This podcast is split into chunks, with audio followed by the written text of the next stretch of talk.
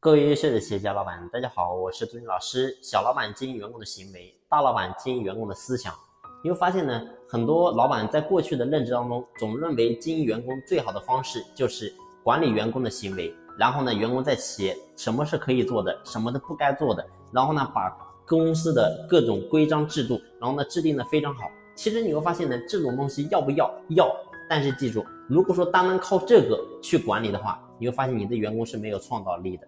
而且呢，这员工说白了，他不会主动的就想着说给公司去创造更高的价值，因为他总觉得这个事情跟我没有多大的关系。所以记住，我说人永远只会操心跟自己有关系的事情。所以作为老板来讲，我们不能还按照过去非常死板的管理方式，总想着说去管理员工的手和脚，没有用的。所以必须要去放开。所以过去你会发现很多人在企业中讲，他说我家的员工，然后呢不动脑子，然后呢做什么事情，反正就是按照。老板说的怎么做就做，他不会想到说做的更好。为什么出现这种局面呢？就是因为我们的管理方式太落后了。你还是在管理员工的手和脚。那管理员工的手和脚，他只能在手和脚听你的话，也就是说听话照做，他可以做得非常好。你叫他怎么做，他怎么做。但是你没有交代的事情，他就做不到。所以核心为什么出现这种情况，就是因为我们没有放开他。所以作为一个顶尖的老板，我们要做的不是说。单单只管理员工的手和脚，而是应该更上一层去管理员工的思想。什么叫做管理员工的思想呢？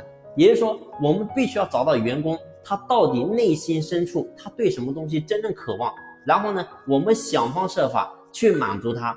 然后呢，只有这样的话，你会发现员工他知道自己在企业当中他到底是为了什么，他想要什么。那么在这个过程当中，他要付出什么的代价？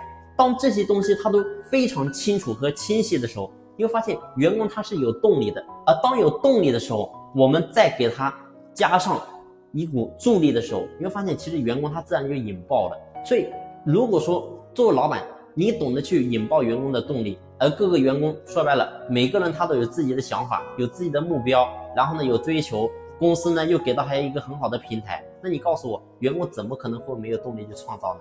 所以记住，小老板管理员工的行为，大老板是管理员工的思想。所以过去我也看到很多的一些老板，甚至呢在公司里面装满了摄像头，就是为了盯住员工，然后呢看他有没有偷懒。你要记住一个点，员工的身体在这里，但是他的心不在这里。你告诉我有什么意义呢？所以记住，一定是管理员工的思想。当他的心是留在企业的时候，我们不用过多去管理他的行为，他照样也会干得非常好。好了，今天的分享呢就先分享到这里，感谢你的用心聆听，谢谢。